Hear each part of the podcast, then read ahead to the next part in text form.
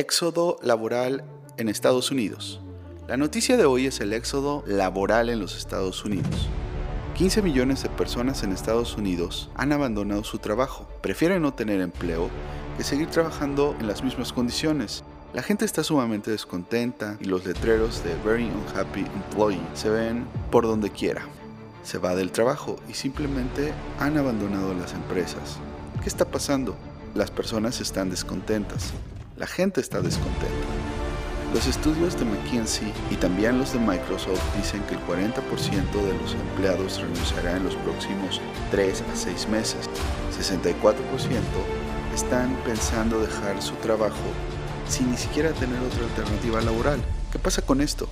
Tienen baja moral, piensan que no son valorados por sus jefes, que no hay sentido del propósito y que las empresas no pertenecen adecuadamente a la comunidad. Échale ojo.